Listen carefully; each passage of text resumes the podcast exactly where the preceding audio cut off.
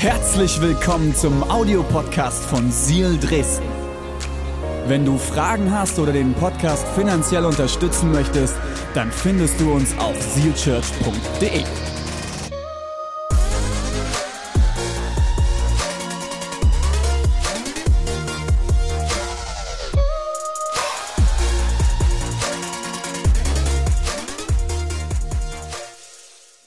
Der Titel der Predigt heute ist, Gott ist dein sicherer Ort, wenn du frustriert bist. Gott ist dein sicherer Ort, wenn du frustriert bist.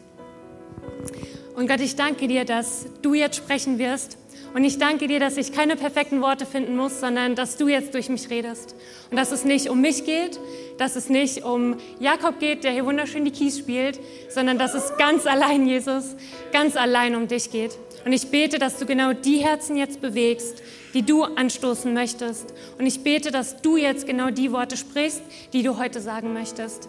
Es geht nur um dich, Jesus, und du bist das Zentrum von allem, was wir tun. Amen. Vielen Dank, Jakob.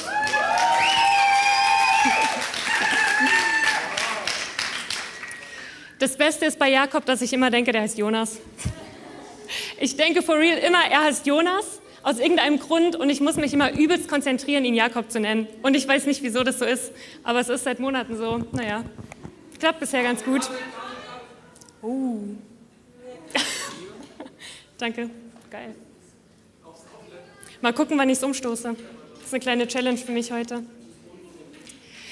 Ich habe jetzt in den letzten Minuten schon richtig viel über Frust geredet. Meine Frage an dich ist, wer weiß, woher das Wort Frust kommt? Cool. Niemand. Cool. Nee, das ist ziemlich gut. Das Wort Frust kommt nämlich eigentlich, meine lieben Freunde, aus dem Lateinischen von dem Wort, Silvi es gewusst, geil, kommt nämlich von dem Wort frustrare. Oh. Und bedeutet in der Erwartung täuschen oder hinhalten. Das bedeutet, Frust bedeutet letztendlich in der Erwartung täuschen oder hinhalten. Das heißt, Frust entsteht dann, wenn du in deinen Erwartungen enttäuscht wirst.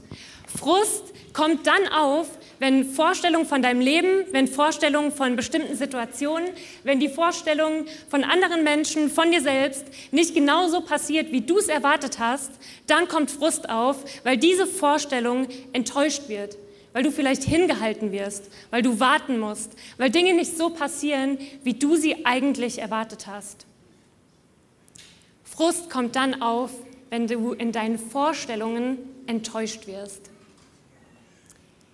Und es gibt eine Person in der Bibel, die feiere ich persönlich ziemlich krass und ich kann mich sehr gut mit dieser Person immer wieder an verschiedenen Stellen identifizieren, vor allem mit der Gefühlswelt, die diese Person hat, okay? Weil der erlebt ziemlich viel und der fühlt auch ziemlich viel und ich kann das sehr gut nachvollziehen, weil diese Person, wie wir nachher auch noch sehen werden, eine gewisse Dramatik hat, okay?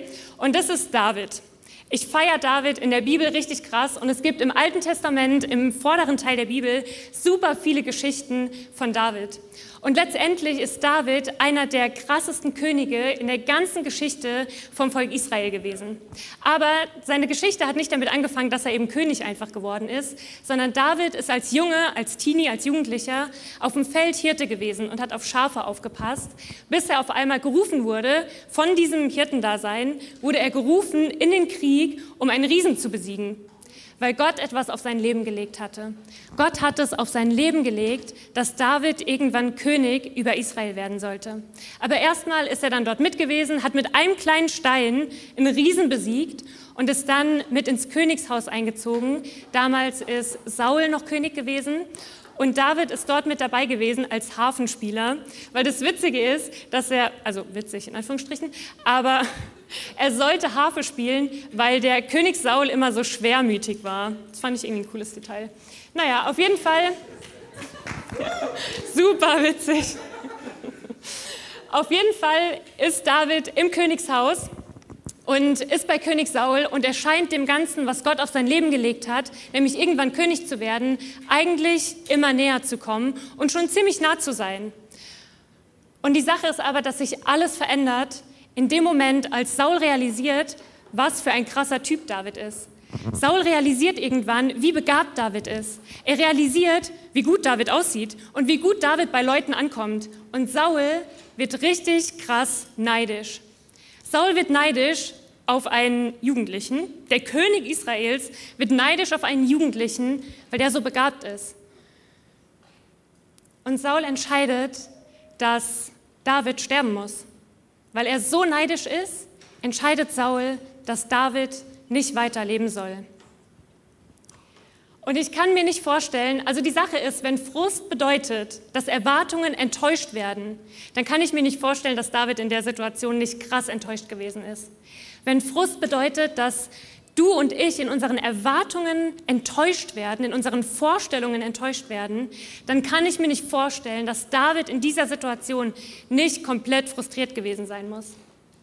Er ist eigentlich von außen betrachtet am Hochpunkt seines Lebens. Er wohnt im Königshaus, er lebt dort, er ist Teil von dem Leben des Königs. Und plötzlich muss er von diesem Ort fliehen. Vielleicht ist seine innere Erwartung gewesen, sehr bald der nächste König zu werden. Vielleicht ist er davon ausgegangen, dass es nicht mehr so lange dauert, bis er der nächste König wird. Und diese Erwartung zerbröselt aber in dem Moment, als er von diesem Ort fliehen muss als er wegrennen muss von dem Ort, wo er eigentlich dachte, dass dort sein Platz ist, dass er dahin gehört, ins Königshaus. Egal, was David erwartet hat, dass er wegrennen musste und dass ihn der Vater seines besten Freundes, Saul hatte den Sohn Jonathan und David und Jonathan sind beste Freunde gewesen, egal was David erwartet hat, war seine Erwartung wahrscheinlich nicht, dass er vor dem Vater seines besten Freundes wegrennen muss. In 1 Samuel 24 ab Vers 1, da steht, von dort ging David nach Engedi und hielt sich in den Bergfestungen versteckt. Als Saul von der Verfolgung der Philister zurückkam, erreichte ihn die Nachricht, pass auf, David ist jetzt in der Gegend von Engedi. Da nahm Saul 3000 Mann mit sich. Es waren die besten Soldaten aus ganz Israel. Mit ihnen machte er sich auf die Suche nach David, der mit seinen Leuten bei den Steinbockfelsen war. Saul macht sich mit über 3000 Leuten auf den Weg, um einen kleinen Mann zu töten. Das finde ich einfach krass. David hatte zwei Optionen. In dem Moment, als Saul losgezogen ist mit seinen Soldaten, hatte David zwei Optionen. Er hatte die Möglichkeit, einfach alleine weiterzumachen. Er hatte die Möglichkeit, irgendwie zu versuchen, das alleine zu lösen. Oder er entscheidet sich, Gott trotzdem zu vertrauen. Gott trotzdem zu vertrauen, dass Gott einen Plan für sein Leben hat, dass er sich kümmert, dass er ihn beschützt. David hatte in dem Moment zwei Optionen. Mein erster Punkt heute ist, lass deinen Frust bei Gott raus. Lass deinen Frust bei Gott raus. Das Ding bei David ist, David kommt immer wieder in Situationen, die ihn alles hätten kosten können. Er kommt immer wieder in diese Situationen, die ihn sein Leben kosten könnten. Entweder andere Menschen bringen ihn in diese Situation oder er selber bringt sich tatsächlich im Laufe seines Lebens auch immer wieder in Situationen, die ihn sein Leben kosten könnten, die ihn alles kosten könnten. Und David ist immer wieder in den Momenten, dass er frustriert ist, dass er Wut in sich hat, dass er zornig ist, dass er enttäuscht ist, dass er alleine ist, dass er einsam ist. David kommt immer wieder in diese Situation, dass er mit den Konsequenzen seiner Entscheidungen zurechtkommen muss. Und das Nice ist aber an der Bibel, dass wir all diese Situationen mitbekommen, dass wir lesen können, was David alles erlebt hat und dass wir uns aber nicht ausdenken müssen, wie er damit umgeht. Wir müssen uns nicht ausdenken, wie David damit umgegangen ist, wie es ihm damit ging, sondern in der Bibel gibt es auch die Psalmen. Und Psalmen hat, David hat ganz viele Psalmen geschrieben und es sind Gebete, aufgeschriebene Gebete, gesungene Gebete. Und bei dem Psalm steht ganz oft am Anfang, in welcher Zeit David diesen Psalm geschrieben hat. Und es gibt einen Psalm in der Bibel, der genau zu dieser Zeit geschrieben wurde, als David von Saul verfolgt wurde. Und das ist Psalm 142, ab Vers 2. Aus voller Kehle schreie ich zum Herrn, laut flehe ich zum Herrn um Gnade. Vor ihm schütte ich mein Herz aus, vor ihm erzähle ich von meiner Not. Blicke ich nach rechts und schaue mich um, weit und breit ist kein Freund zu sehen. Jede Zuflucht habe ich aus den Augen verloren. Keiner ist da, der sich um mich kümmert. Davids komplettes Leben ist in Gefahr. David ist alleine, David ist verzweifelt, David schwebt in Lebensgefahr. Und ich, ich denke mir so, ey, wenn ich in dieser Situation bin und keine Ahnung habe, was als nächstes passiert, ich wüsste nicht, wie ich damit umgehen würde. Aber David, der keine Ahnung hat, genauso unsicher ist, der entscheidet sich, eine bestimmte Sache zu tun. Und das Ding ist, er könnte jetzt verzweifeln, er könnte unsicher werden, er könnte den Frust für sich behalten, seine Gedanken für sich behalten, einfach sein Ding machen, vielleicht noch versuchen zu kämpfen und irgendwie zu überleben. Aber in dem Moment, als über 3000 der besten, stärksten Soldaten hinter ihm her sind, jederzeit an dieser Höhle ankommen könnten, entscheidet er sich, eine krasse Sache zu tun.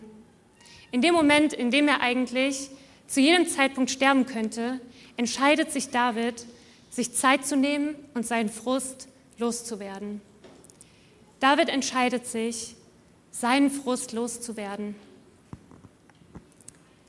Und das Ding bei David ist, wie im Psalm 142 steht, der hat nicht einfach nur ein bisschen gebetet, ja, ich habe jetzt Angst und ich könnte vielleicht bald sterben, sondern der hat geschrien zu Gott. Der hat sein komplettes Herz ausgeschüttet. David ist komplett dramatisch geworden. Ich weiß nicht, ob ihr das mitbekommen habt, aber im Psalm 142 steht, wenn ich mich umschaue, nach rechts schaue, da ist niemand. Da ist keiner, der sich um mich kümmert. Da sind keine Freunde. Und das feiere ich richtig an David, muss ich sagen, weil dieses Dramatische zeigt mir eine Sache. David hat wirklich sein komplettes Herz vor Gott ausgeschüttet. Er hat ihm komplett gesagt, was in seinem Herzen los ist. Und deshalb kann ich mich so gut mit David identifizieren, weil ich liebe Drama und ich bin selber dramatisch, wenn ich mit Gott rede und sage dann auch, hier ist niemand und keiner kümmert sich um mich und ich bin komplett alleine. Und ich feiere das aber an David, weil das zeigt, wie sehr er sein Herz vor Gott ausschüttet und dass er komplett ehrlich Gott erzählt, wie es ihm wirklich geht und was wirklich in ihm los ist.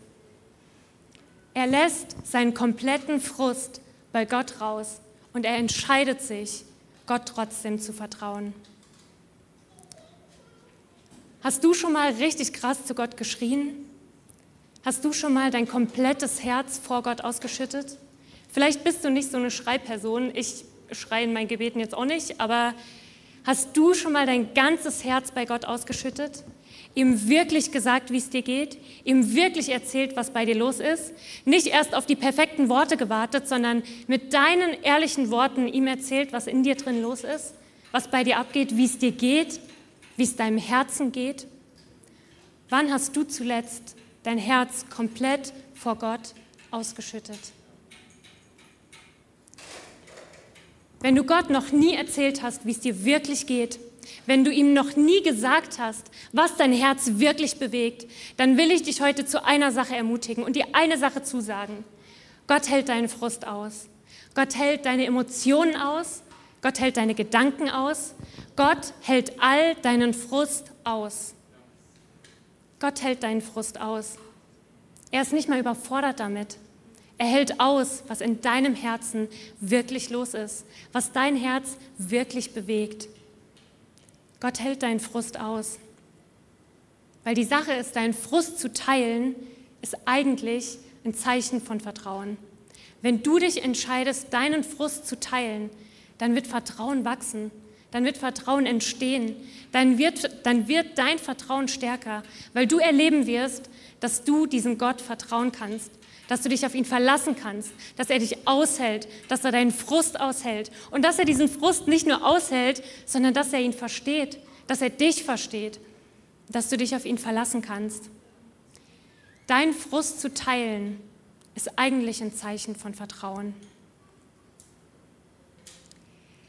Ich selber bin ehrlich gesagt komplett frustriert aus dem Urlaub auch wiedergekommen. So frustriert, wie ich hingefahren bin, bin ich auch wieder frustriert wiedergekommen war einfach nur nice.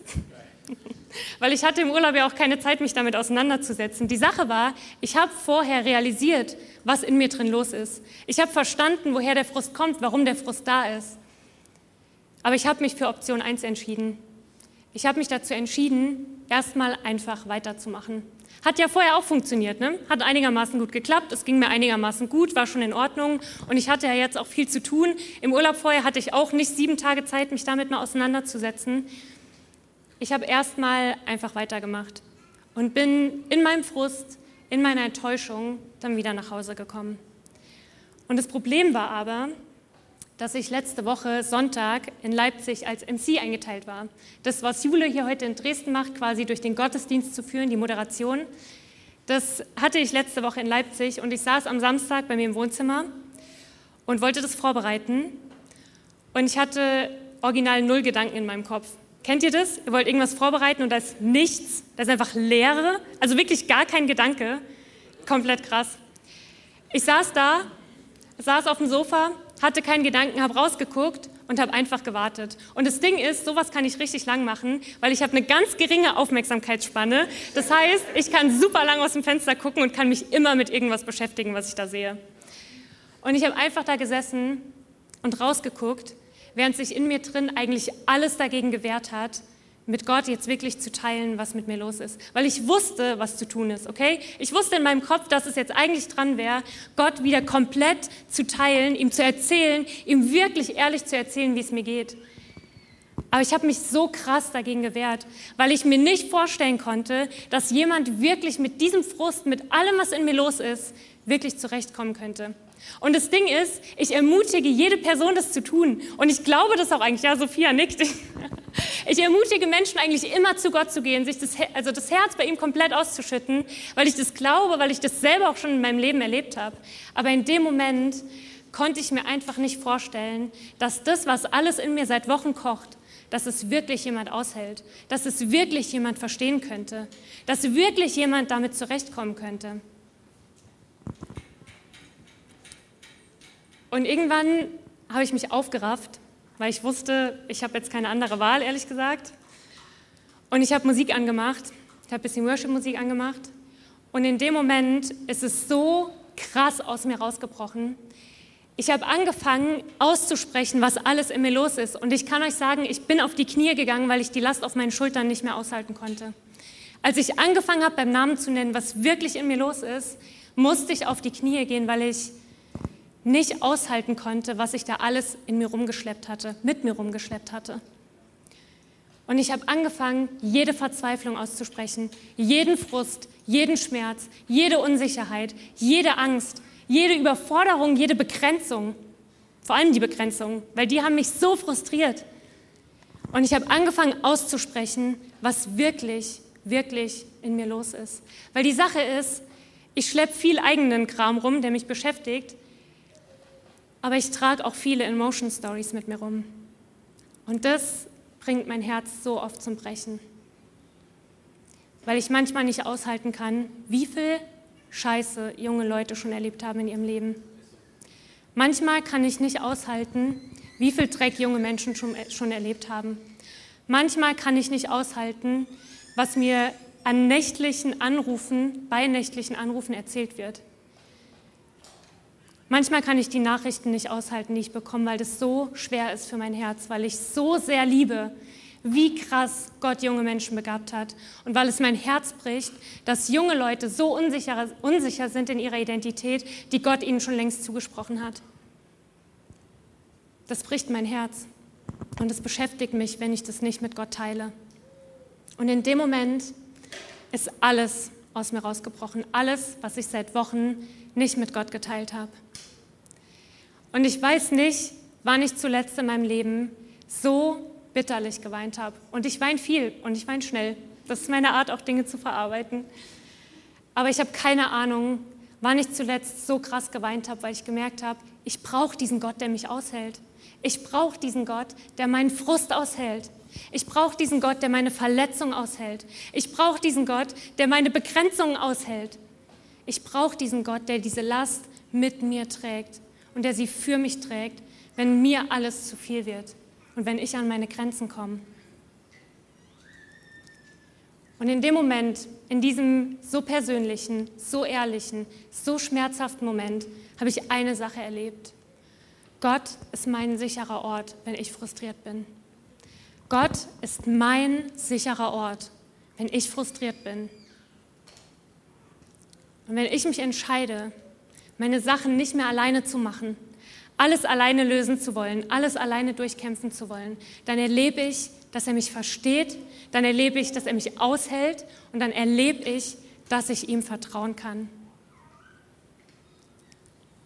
Mein zweiter Punkt ist, lass Gott zu deinem sicheren Ort werden. Lass Gott zu deinem sicheren Ort werden. Psalm 142, die Verse 6 und 7, da schrie ich zu dir her, ich sagte, du bist doch meine Zuflucht. Ich habe nur dich im Land der Lebenden. Gib Acht auf mein Klagen, denn ich bin völlig hilflos. Rette mich vor meinen Verfolgern, denn sie sind viel zu stark für mich. David ist krass, weil David lässt nicht nur seinen Frust bei Gott raus, sondern er erinnert sich daran, wer Gott für ihn ist. Er schreit, du bist doch meine Zuflucht. Er sagt es nicht, weil er Gott daran erinnern muss, sondern weil er sich selber daran erinnert, mein Gott ist meine Zuflucht. David lässt seinen Frust bei Gott raus, er schüttet ihm sein Herz aus und er erinnert sich daran, dass Gott seine Zuflucht ist, dass Gott sein sicherer Ort ist, wenn er frustriert, er ist. Er schreit, du bist doch meine Zuflucht. Und vielleicht bist du gerade an einem sehr ähnlichen Ort wie David, an einem sehr ähnlichen Punkt in deinem Leben, dass sich alles in deinem Leben verändert. Vielleicht bist du gerade an einem Punkt, dass sich Dinge verändern, bei denen du nicht erwartet hast, dass sie sich verändern werden. Vielleicht bist du gerade an einem Punkt, dass sich Freundschaften und Beziehungen verändern. Vielleicht verändern sich gerade deine Lebensumstände und du hättest es so niemals erwartet. Vielleicht treffen deine Kinder gerade Entscheidungen, die du so nicht hast kommen sehen. Vielleicht trifft dein Partner, deine Partnerin gerade eine Entscheidung, die du so nicht erwartet hast. Vielleicht hast du auch das Gefühl, dass Gott gerade eine Entscheidung trifft, die du so nicht erwartet hast, die du so nicht hast kommen sehen. Und vielleicht bist du gerade an diesem Punkt wie David, dass sich so viel Frust in dir breit macht, dass du frustriert bist von dem Punkt, an dem du gerade stehst. Aber das Ding ist, Gott kann heute in diesem Moment zu deinem sicheren Ort werden. Gott kann in diesem Moment zu deinem sicheren Ort werden. Und er kann nicht nur zu deinem sicheren Ort werden, sondern er will dein sicherer Ort sein. Er will der Ort sein, wo du ankommen kannst, wo du wie David Zuflucht finden kannst, wo du alles rausschreien kannst, wo du dein komplettes Herz ausschütten kannst. Gott kann heute in diesem Moment dein sicherer Ort werden. Er ist derjenige, der sich nie verändert. Gottes Charakter ist komplett gleich. Er ist immer noch derselbe. Er ist immer noch voller Liebe. Er ist voller Geduld. Er weiß alles, ihm ist alles möglich Gott ist voller Liebe. Er ist voller Kraft. Und in den Momenten, in denen sich um dich herum alles verändert, alles vielleicht zerbrochen wird, alles einmal komplett umgedreht wird, ist Gott derjenige, der immer konstant ist. Gott ist immer noch derselbe und er liebt dich. Er hat Geduld mit dir.